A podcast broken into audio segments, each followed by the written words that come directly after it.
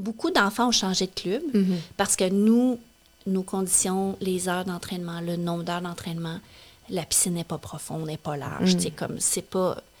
Il y a beaucoup de, de- d'enfants qui ont changé de club. Quand c'est pour des raisons, puis c'est correct. Mais quand je me faisais dire, ils iront nulle part parce que toi, tu pousses pas. Eux autres, à tel club, ils vont être poussés. Puis quand je demandais, c'est quoi pousser? C'est quoi pousser un enfant? Est-ce que c'est parce que j'ai une voix douce que je les pousse pas? Si je suis obligée de crier après pour qu'il fasse son workout, c'est parce qu'elle veut pas le faire le workout, qu'elle reste chez eux. Exactement. Tu sais, comme, mais est-ce que je vais lui dire, pourquoi tu t'es levé ce matin, t'es rendu ici, tu as le choix, tu le fais avec le sourire, avec une baboune, mais tu vas le faire pareil, chérie. afin de partager, discuter, apprendre, rencontrer, s'informer et comprendre ensemble sur tous les sujets concernant l'éducation et la famille. Bienvenue ici à votre podcast Éducation Famille. Bonjour et bienvenue à votre podcast Éducation Famille. Aujourd'hui, je reçois vraiment une invitée d'honneur, une de nos médaillées olympiques chéries, mère d'Emma, 20 ans, et de Maya, 16 ans, fondatrice du club organisme Neptune Synchro, qu'elle a fondé entre autres pour sa fille qui voulait suivre ses traces. Alors, c'est avec un grand plaisir que je reçois Sylvie Fréchette. Bonjour Sylvie, Bonjour, ça va bien? ça va très bien. Oui, je suis contente de te revoir. On s'était vu il y a quelques années pour une autre euh, entrevue euh, dans un magazine, mais je suis vraiment contente parce qu'il y a plein de choses qui se sont passées. Euh, on va pouvoir aborder vraiment plein de sujets. Comment ça va de ton côté? tu es très occupée par ton, ton projet de club que tu as amorcé? Ben ça va mieux parce qu'on s'entend qu'avec la pandémie, ça a vraiment été extrêmement difficile de faire de la natation artistique virtuelle. Euh, une Dans le bain, ça va mal. Mais tout le monde disait, oh, va-tu aller dans le bain? Non, mais on a travaillé beaucoup au sol, par Zoom, peux-tu croire? Euh, comme, puis après ça, mais le, le sport-études, c'était une journée sur deux parce qu'il y avait l'alternance. Mais tu sais, ils sont tous dans... Écoute, ça a été difficile, mais en même temps, une belle opportunité d'apprendre, d'être créatif, de travailler autrement. Ça repart, on espère, avec la rentrée. Euh, nous, on recommence très bientôt là, avec la rentrée scolaire. Les conférences reprennent doucement. Euh, par Zoom aussi, c'est vraiment... En fait, j'en ai fait deux présentielles à date. J'aime le monde, vous n'avez pas aidé. Euh, mais donc, ça reprend doucement. Ça a été difficile, mais tellement... tellement une opportunité d'apprendre. Moi, c'est ce que je trouve fascinant. D'apprendre à enseigner davantage, euh, différemment.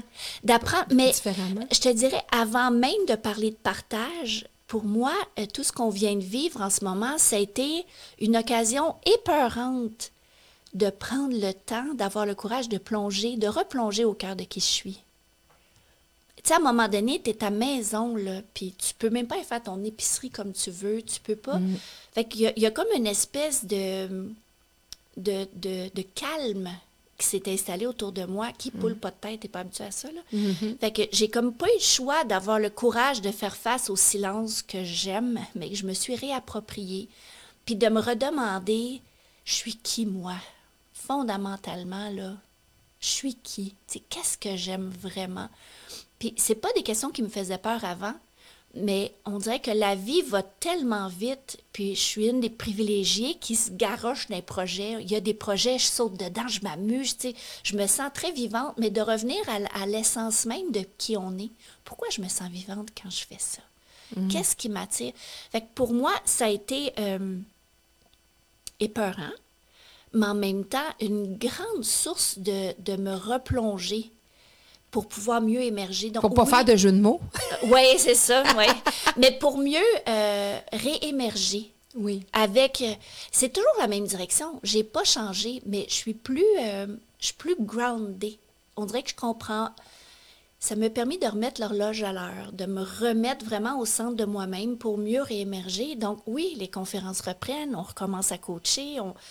puis c'est, euh, je l'accueille très bien. Puis c'est pas juste off enfin ça reprend, c'est non, j'ai fait le choix que c'est ça que je veux faire de nouveau. Puis je me sens privilégiée d'avoir eu le courage de faire cette, euh, cette remise à niveau-là. Oui, c'est ça, parce que tu as, pris des décisions par rapport à ta vie politique, on va en revenir et tout ça. Euh, parle-moi du, du, club que tu as fondé euh, pour justement ta fille, qui voulait, une de tes filles qui voulait suivre tes traces. Ça s'est passé comment? Bien, en fait, je recevais un honneur là, qui était selon moi le dernier, et mes filles étaient assez vieille, assez âgée pour venir avec moi. Donc, j'étais intronisée à l'ordre du Comité olympique canadien. Puis, il y avait un tapis rouge à Québec. C'était au Capitole et tout ça. Fait que là, les filles étaient s'acheter une belle robe. puis... Mais sous le chapiteau, ben, il y avait plusieurs personnes qui étaient honorées. Et là, mes filles, surtout Emma, qui était un peu plus vieille, elle regardait les images. Puis, elle disait Oh, que c'est beau ce que la madame a fait dans l'eau. Puis là, moi, de lui dire Mais c'est maman. Oh my God. Puis là, elle me dit Eh, ça te ressemble même pas. Là, je disais, mais non, mais je te jure que maman a, fait ça. Parce que pour eux autres, j'avais fait le spectacle haut, mais ils ne savaient même pas j'étais laquelle. Tu sais, c'était pas. Ils m'ont pas connu. Pas que je le cache, mais tu sais, je leur ai jamais montré des images de moi quand j'étais jeune. Tu sais, je suis une mère. Ma vie, c'est aujourd'hui. avec Puis je suis aujourd'hui avec toutes les expériences que j'ai vécues avant, mais j'ai jamais. Je sais pas, j'avais l'impression que si j'exposais mes médailles ou mes affaires, j'allais imposer mon passé à ma famille.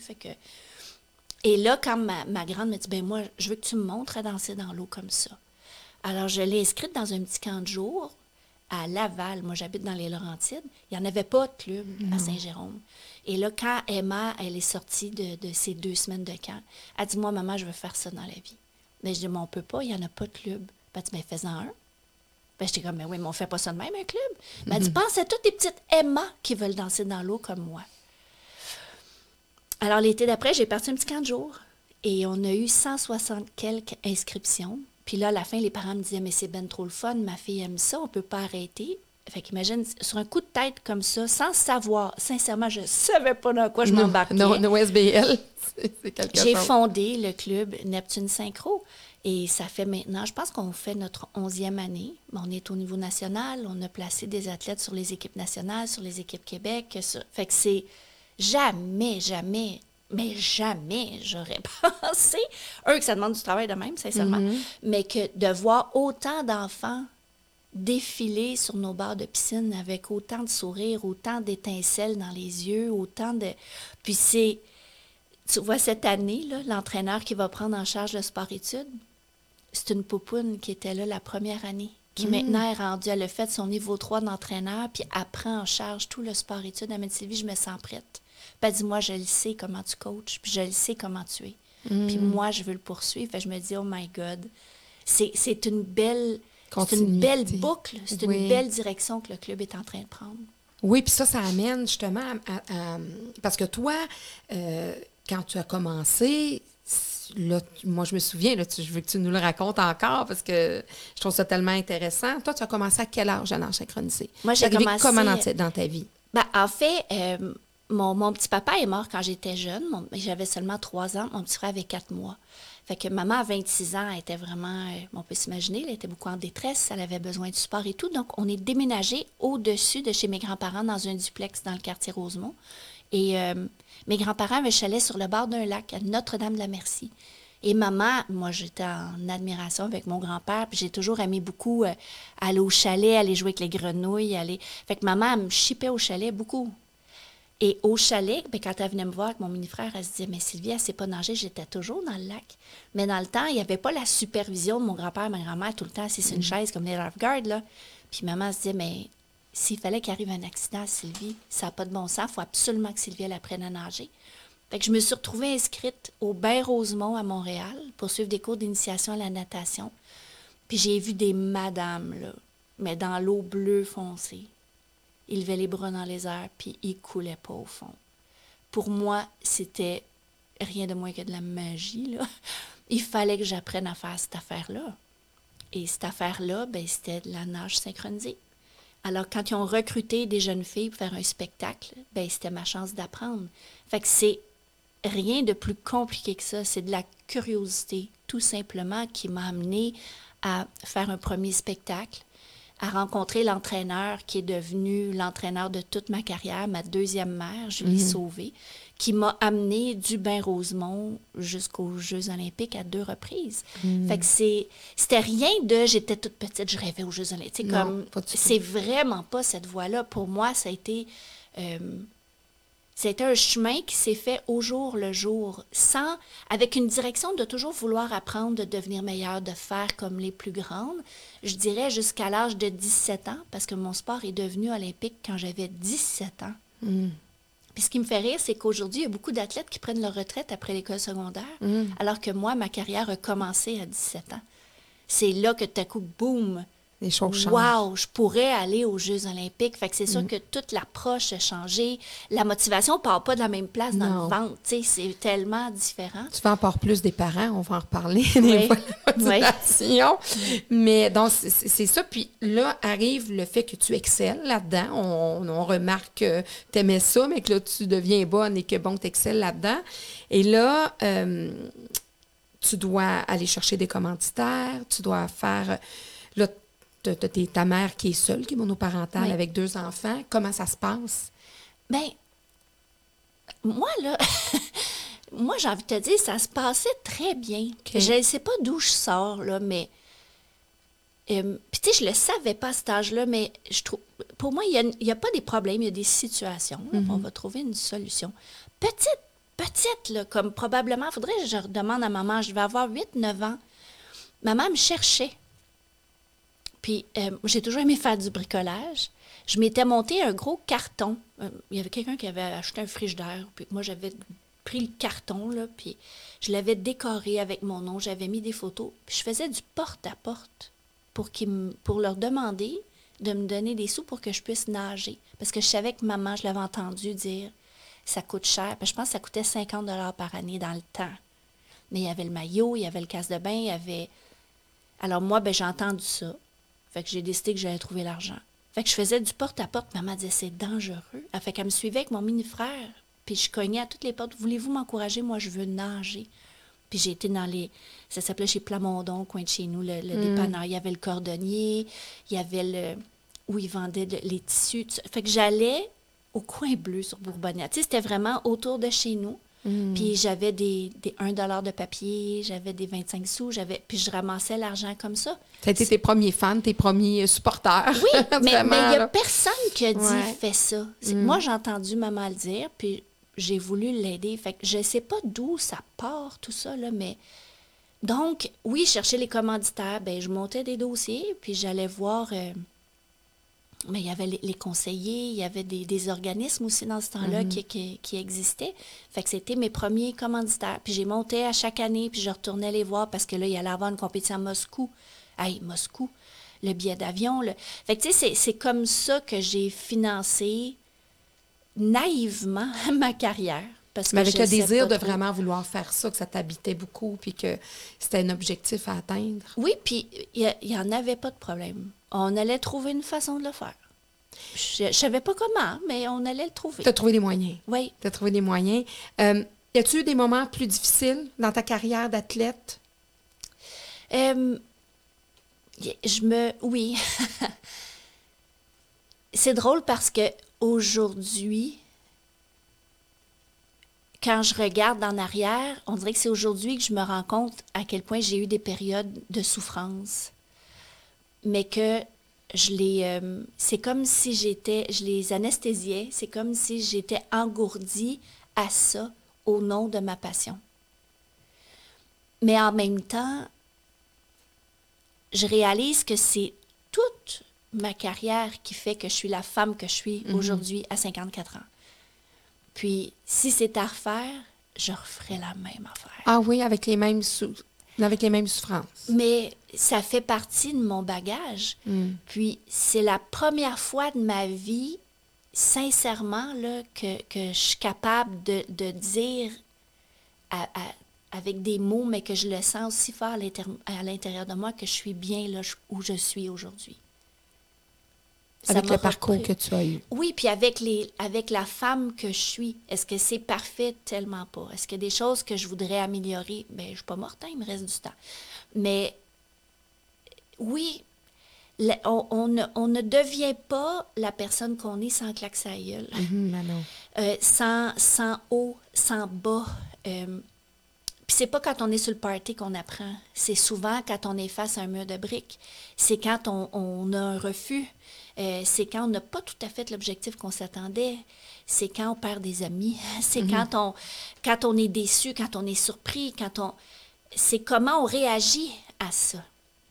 Ce C'est là que, que l'art de la vie se trouve.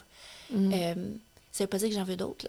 non, Ça c'est ça. et tout. C'est pour Mais- dire pas d'autres. mais en même temps, ben, tu sais quoi? Il fallait que je passe par là. Mais je Mm. l'ai toujours dit que j'ai la tête dure. J'ai la tête dure en temps parce que j'en ai eu. Ça m'a repris tout ça pour être la femme que je suis aujourd'hui. Puis, ben, ben, je suis prête pour le reste de ma vie aussi parce que j'ai envie d'apprendre. J'ai soif d'apprendre. J'ai. euh, La petite Sylvie de 5 ans à l'intérieur de moi, là, est toujours là. Puis, je veux qu'elle m'accompagne avec sa curiosité, sa naïveté, sa soif de vivre. Je veux la garder, pas à mes côtés, mais à l'intérieur de moi pour le reste de ma vie. Parce qu'il y a du beau partout. Pour moi, il y a du beau partout. Il y a du beau dans tout le monde. Il y en a qui est plus dur à trouver. Oui, parce qu'ils sont des Puis- fois plus, euh, plus écorchés, plus Oui. euh, de par le vécu, puis qui ont moins mal géré. Puis tu disais, j'ai eu des souffrances euh, à travers justement ta carrière d'athlète. Mais est-ce que selon toi, justement, le, le fait d'avoir une force de caractère, quand on a une force de caractère, on est, on est plus capable de, de, de, de gérer ces souffrances-là. Comme tu disais, je les ai un peu euthanasiées, même presque, Ouais. des anesthésiées, mais quasiment euthanasiées pendant un certain temps. Euh, il y en a d'autres pour qui ça les détruit complètement. Toi, toi ça, ça t'a construite, Ouais. mais il y en a que ça détruit. Mais tu sais, on, on- on dit de moi que j'ai une force de caractère, puis ça, ça, je, je l'entends, puis je comprends cette perception-là, mais en même temps, je suis tellement fragile. C'est ce qui est vraiment... euh, Il y a une de mes amies qui m'a déjà dit, tu es aussi fragile qu'un qu'un papillon dans un gant d'acier. C'est comme c'est comme si je projette que je suis in- indestructible, mais dans le fond, je suis quelqu'un qui est très sensible, très émotive, très fragile, qui est... Fait- que je, je, je le sais pas.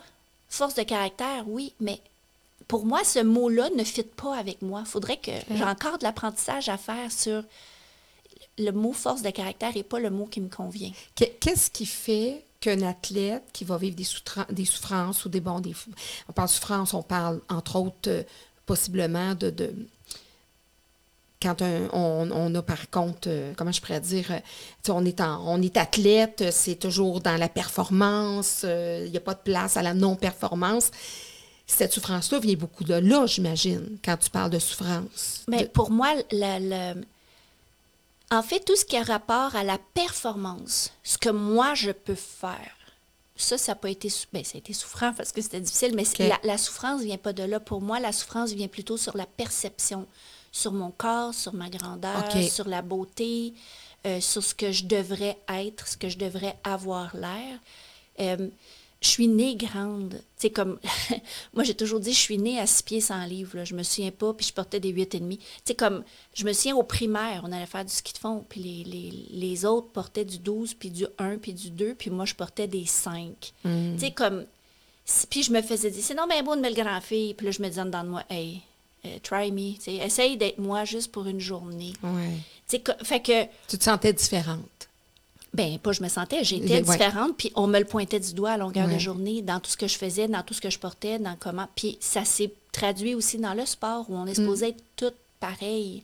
Fait que moi, il fallait que je sois dans l'eau. Une fois que j'étais dans l'eau, oui, mon bras est un peu plus long que les autres, mon pied est un peu plus long que les autres, mais ça paraît moins dans l'eau que quand tu es au sol, puis tu as plus qu'une tête de plus grand que tout le monde.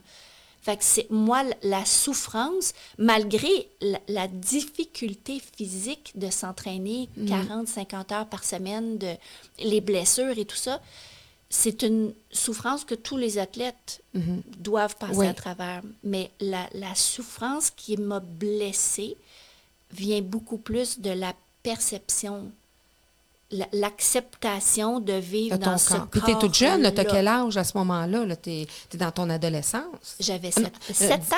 À. 7 ans, il fallait que j'apporte mon baptistère dans les compétitions parce que les parents dans les estrades disaient que je trichais pour gagner. Maman mettait mon baptistère dans mon sac, puis elle disait Je le mets ici, là, va le porter à la madame de la compétition. Puis quand j'allais lui porter, elle me disait Ben non, on ne demande pas les baptistères. Puis je disais, ma mère veut que je vous le donne. Puis à la fin de la compétition, elle me disait Je comprends maintenant, puis elle me le redonnait.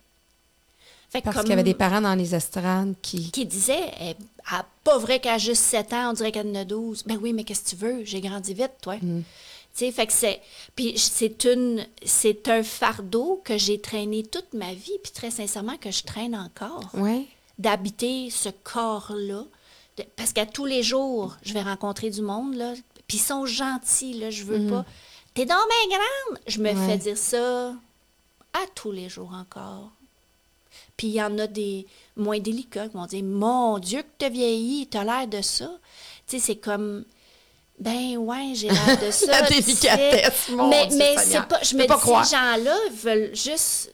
C'est juste qu'ils sont surpris de me voir. Tu sais, comme j'essaye de traduire. Toi, t'as pas le droit de vieillir, là, la belle Sylvie, là, dans le centre, est toujours belle, mais tu sais, la, la- notre athlète olympique, c'est ce que je disais, là, une de nos médailles olympiques chérie, notre icône, euh, bon, là, c'est comme, t'as pas le droit de vieillir. toi. Puis, puis tu sais, je suis plus en forme comme avant. Mais c'est Je- normal. J'ai pas resté. Mais tu sais, on en a qui ont réussi à rester en forme. Tu sais, je pense à José Lavigueur. Tu sais, Nathalie Oui. Lambert, elle donne encore. Tu sais, Oui. ils ont encore les beaux muscles, la belle. Mais tu sais quoi? Moi, je suis en santé. Oui. Puis il me semble que ça devrait être assez. Ben oui, oui, puis tu as le droit de changer, tu as le droit d'é- d'é- d'évoluer, puis de vouloir te diriger vers autre chose que toujours être dans la performance physique, comme tu dis, être en santé, c'est ça qui est important, pas obligé d'avoir encore euh, des muscles, puis tout ça. Mais, tu sais, moi, ce que je trouve dommage, c'est que là, c'est des, impairs de, de- dans la société qui fait en sorte que ça t'accompagnait quand tu étais jeune, etc., mais à 54 ans, encore, il y a des réflexions qui te font, euh, pas ne pas aimer ton corps, mais qui te, qui te font faire vivre une relation d'un peu, pas amoureuse avec ton corps, mais tu sais, ça, t'arrive à tous les jours. Mais est-ce que tu connais quelqu'un qui est vraiment bien avec son corps? Ben, écoute, de ma perception, oui, j'en connais. Est-ce que intrinsèquement, vraiment, c'est ce qu'elles veulent percevoir ou ils veulent percevoir, faire percevoir? Est-ce que vraiment à l'intérieur, j'en doute, possiblement. Que c'est fou. Mais Moi, qu'une bonne j'accompagne- majorité, non. J'accompagne des ados, là. Hum, Ben oui. c'est l'enfer. Puis écoute, ils sont en maillot de bain à longueur de journée. Puis on s'entend qu'en ce moment, là, en tout cas du, du côté de, de, de, de la mode active, sportive, là, les maillots, je dis, c'est une soie dentaire là, dans les fesses. Puis euh, je dis, c'est échancré. Puis, c'est, puis elle l'assume, mais tu vois que c'est comme, oh my God. Tu sais, comme il y a une espèce de, de, pression là, sur ce que l'air, sur ce que. Qui, est pire que dans mon temps. C'est c'est exactement la question que j'allais te poser. Les jeunes filles, entre elles, j'ai l'impression, corrige-moi, tu vas avoir la réponse, que ça doit être pire présentement avec tout ce qui vivent dans les réseaux sociaux et tout ça, du regard de l'autre, puis mon, de, de- que dans ton temps. Est-ce que vous vous regardiez tant? Vous- Est-ce que vous compariez tant? Oui, il y avait la grandeur, bon, bon, et ça, Oui, mais... on se regardait puis on se comparait, mais Oui. ça restait à l'intérieur des vestiaires. OK. Tu sais, ouais. j'allais pas.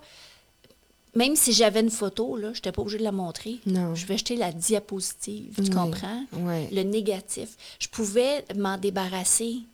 Mais aujourd'hui, tout ce qu'on met sur les médias sociaux, mais en même temps, pour moi, il y a le bon du mauvais. Oui, ben comme oui. ça peut, à force de mettre des photos, tu te dis, il me semble que celle-là est moins pire, puis tu te fais dire, waouh, t'es belle. Mais je le vois aussi, Mhm. ça. Waouh, qu'ils prennent la- l'assurance parce qu'ils ont des bons commentaires. Ben puis oui. si on va sur Instagram, maintenant, dans les stories, hein, ils mettent Mhm. les photos des autres, nouvelles, tata. Fait qu'il y a aussi le support de dire, elle, on va l'aider. Oui. Puis ils choisissent qui elles vont aider. Ils aussi, hein. Oui, oui, il y a des garçons Il y a des garçons aussi. Fait que je me dis, il y a, oui, on blâme beaucoup les médias sociaux, mais moi, je vois aussi du bon ressortir Oui. des médias sociaux. Ça fait partie de toute faut, euh, façon de leur, de leur génération. mais c'est vraiment, euh, c'est à, la vitesse grand V que la, la, la belle tendance ou la moins belle tendance Mhm. se propage. Mais encore une fois, ben, c'est qu'est-ce que tu vas faire avec ça? Comment tu vas réagir face à ça? Pour moi, l'art de la vie, elle est là. Mhm. Quel outil tu vas aller chercher? Vers qui tu vas te retourner? Vas-tu en parler? À qui? Comment? Tu vas apprendre quoi de toi, de la vie? de Ma plus jeune, cette année, cet été, elle a dit, je veux le summer of my life. Là. C'est comme la dernière, la- la- elle, voulait pas, elle a travaillé toute l'année. Puis là, cet été, elle dit, maman, moi, je veux vivre mon été. Parce qu'elle dit, après ça, je m'en vais au cégep, il va falloir que je travaille et tout. Mais elle a vécu une déception. Elle a vraiment vécu euh, un coup dur au niveau de sa gang. Puis je, je le savais que c'était difficile. Mais en même temps, c'était comme, euh, laisse-moi. Je sentais qu'elle voulait pas que je sois là, mais assez, elle savait que j'étais là. Puis on a eu une discussion, là, sur l'amitié. Puis c'est là que je me suis rendu compte, à 16 ans, c'est pas parce qu'elle a juste 16 ans qu'elle peut pas m'en montrer sur l'amitié. Elle a trouvé ça dur, elle a pleuré beaucoup, elle s'est remise en question. Mais quand on s'est mis à jaser sur l'amitié, là, j'étais juste comme, wow. Qu'est-ce que tu as appris, ta fille, sur l'amitié? Ben, elle m'a dit, maman, c'est quoi l'amitié? C'est-tu la grosseur de la gang? Ou bien c'est ceux qui vont être là quand c'est plus difficile? Elle dit, tu sais, faire partie d'une d'une gang d'amis, si dans la gang d'amis, ça se bitch, puis ça se parle dans le dos, puis ça fait des petits clans, c'est pas ça être des amis. Puis elle me dit, j'ai besoin de prendre du recul pour mieux les choisir. Pas la gang, les amis. Mhm. Mais comme, wow. Elle avait déjà fait ce- cette réflexion-là. Puis, ben, en tout cas, ben, je vais te le dire, là, je me suis dit, euh, je fais une papier de job. oui, c'est ça. Dans ce temps-là, on aime ça, on aime ça, tu sais, ça. Des fois, on se flagelle parce qu'on dit, oh mon Dieu, j'ai fait telle erreur. Mais c'est important de reconnaître nos bons coups de parents. Puis, ça lui appartient. Oui. La petite bonne femme, c'est une petite bonne femme qui réfléchit beaucoup, qui, est- qui est profonde, qui est vraiment tellement mature pour son âge. Depuis qu'elle est tout petite, que je le dis, elle est surprenante avec ses points de vue, ses observations, ses questions. euh. Mais là, celle-là, on sait 16 ans. Quel âge, hein? C'est comme, aïe, aïe, aïe, c'est pas... Moi, je retournerai pas... à Ben oui, je retournerai à l'adolescence, mais je suis contente de l'avoir passé, pas plus poqué que Non, ça. non, non, parce que puis c'est pas, tu sais, c'est autre temps, autre mœurs, comme on dit, mais nous, on l'a pas eu facile à certains égards, eux l'ont pas facile à, à d'autres égards. Puis pour venir à, à, justement, il y a eu beaucoup d'énonciations par rapport aux, aux entraîneurs, tout ça dans, dans le milieu euh, sportif. Ton regard là-dessus, je sais que tu en as parlé quand même assez abondamment, mais j'aimerais que tu, que tu nous livres toi, ton regard, parce que moi, j'ai une, question assez touchée par rapport à ça, si je peux dire ça comme ça. Ben, en fait, euh, ça fait, j'allais dire des années, c'est pas vrai. Ça fait quelques années qu'il y a des athlètes dans différents sports qui ont le courage de dénoncer. Puis moi, je le voyais beaucoup comme spectatrice, jusqu'à ce qu'on me demande de, d'aider les athlètes dans mon sport qui voulaient faire une demande de recours collectif. OK. Puis là, je me disais, ben, ces athlètes ont le courage de le faire dans mon sport. Je le sais, j'en ai vu, j'en ai entendu, je le sais que c'est présent. Parce que là, on parle d'abus psychologiques, d'abus euh, Verbal, physiques, physique, verbal, euh, oui. violence verbale, etc. Euh, ben, je me disais, ben, pour leur permettre d'aller au bout de cette démarche-là, ben, je suis probablement la meilleure personne pour le faire. Alors, j'ai accepté, en toute conscience, mais en même temps tellement naïvement. Et c'est, euh, la conférence de presse était le mardi. Le dimanche, on me fait parvenir le dossier avec les, les- les témoignages des athlètes. Et quand j'ai lu le témoignage des athlètes, j'ai cassé. Et je me suis mis à pleurer, là, mais pleurer, là, comme je me souviens pas Parce là-dedans, il y a des gens que tu connais, là, tu, tu, pas que tu revis nécessairement des choses, mais tu sais que ça se peut. Mais au que ça existait. contraire, quand j'ai cassé, je me, suis mis à répéter, mais c'est mon histoire que je lis. Fait que c'est ce dimanche-là que j'ai réalisé que j'ai été une victime. Et que c'est la même histoire qui se répète. Et une de ces personnes-là me le fait à moi et le fait encore. Et c'est une des femmes que j'ai aimées le plus de toute ma vie et que j'aime encore. Oui, parce que c'est comme tu disais tout à l'heure, ça devient quasiment votre, votre deuxième parent. Oui. Vous passez des 40, 50 heures. C'est, c'est, vos, vos liens euh, aussi, presque aussi forts que c'est vos adultes significatifs. Mais sauf que tu fais quoi avec ça? J'étais à 48 heures de la conférence de presse. Mm. Et là, il y a un tas d'émotions qui s'est emparé de moi jusqu'à la culpabilité. Tout ce que tu avais anesthésié, là, Ben là, ça, s'est- ressorti. ça a sorti. Puis je me disais, ben là, je voulais plus parler. Je voulais plus aller à la conférence de presse parce que je savais qu'on allait me dire, mais toi, Sylvie, as-tu vécu des choses? Et une de mes qualités slash défauts, c'est que je peux pas mentir. Hmm. Je me disais, mais si je dis oui, mais c'est pas moi le recours collectif, c'est pas pour moi. Je veux pas vivre une thérapie en public, mais en. Non. même temps, je peux pas mentir. Si j'abandonne le groupe, je fais quoi? Mais en même temps, man, si j'avais parlé plus tôt, j'aurais protégé beaucoup d'enfants. Et j'étais, je ressentais une gamme d'émotions là, Culpabilité, tellement tout. peine, tout ça, là, tout, tout. tout ce qui vient avec. Alors ça a été, euh, ça a été très difficile et ce l'est encore. Oui, c'est tout Parce que dans mon sport, je suis devenue l'ennemi. Je suis devenue euh, celle qui détruit le sport, l'image de mon sport, de l'interne. Il y en a quelques T'es le cheval de Troie. Oui, c'est ça. Moi, je suis la, la pas fine. Et, et ce qui est encore pire pour dans ma situation en ce moment, c'est qu'il n'y a rien qui a changé. Non, avec ces années.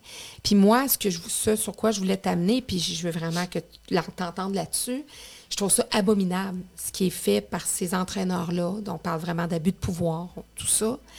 Ce que je trouve encore plus abominable, je dis pas que ce sont tous les parents, mais c'est qu'il y a des parents qui acceptent ça, Oui. qui le voient, qui l'entendent, qui voient leur propre chair vivre ça et l'accepter au détriment d'une médaille, au détriment de se réaliser à travers leur propre enfant. Il y a. euh, je me suis fait dire comme entraîneur, beaucoup d'enfants ont changé de club parce que nous, nous conditions les heures d'entraînement, le nombre d'heures d'entraînement. La piscine n'est pas profonde, n'est pas large. sais, comme c'est pas. Il y a beaucoup de- de- d'enfants qui ont changé de club. Quand c'est pour des raisons. Puis c'est correct. Mais quand je me faisais dire, ils iront nulle part parce que toi, tu pousses pas. Eux autres, à tel club, ils vont être poussés. Puis quand je demandais, c'est quoi pousser? C'est quoi pousser un enfant? Est-ce que c'est parce que j'ai une voix douce que je les pousse pas? Si je suis obligée de crier après pour qu'il fasse son workout, parce qu'elle veut pas le faire le workout, qu'elle raison chez eux. Exactement. comme, mais est-ce que je vais lui dire, pourquoi tu t'es levé ce matin, t'es rendu ici, tu as le choix, tu le fais avec le sourire, avec une baboune, mais tu vas le faire pareil, chérie. Tu sais, comme. Puis des fois, là, justement, ils arrivent puis ils veulent pas nager, mais c'est parce qu'ils traînent des choses à la maison. Fait que si je prends le temps de parler de ce qui s'est passé à l'école ou à la maison, je les pousse pas. Je les accompagne. Ben oui. Pour moi, euh, il y a un travail fondamental qui doit être fait, en fait, qui devrait être fait avec tous les entraîneurs, surtout les jeunes ados qui coachent dans tous nos sports. Puis ça, ça serait une seule et unique question. Pourquoi tu coaches? Alors, nous avons tellement de plaisir. Nous continuons à parler avec Sylvie Fréchette et nous aborderons entre autres la santé mentale et bien sûr la politique.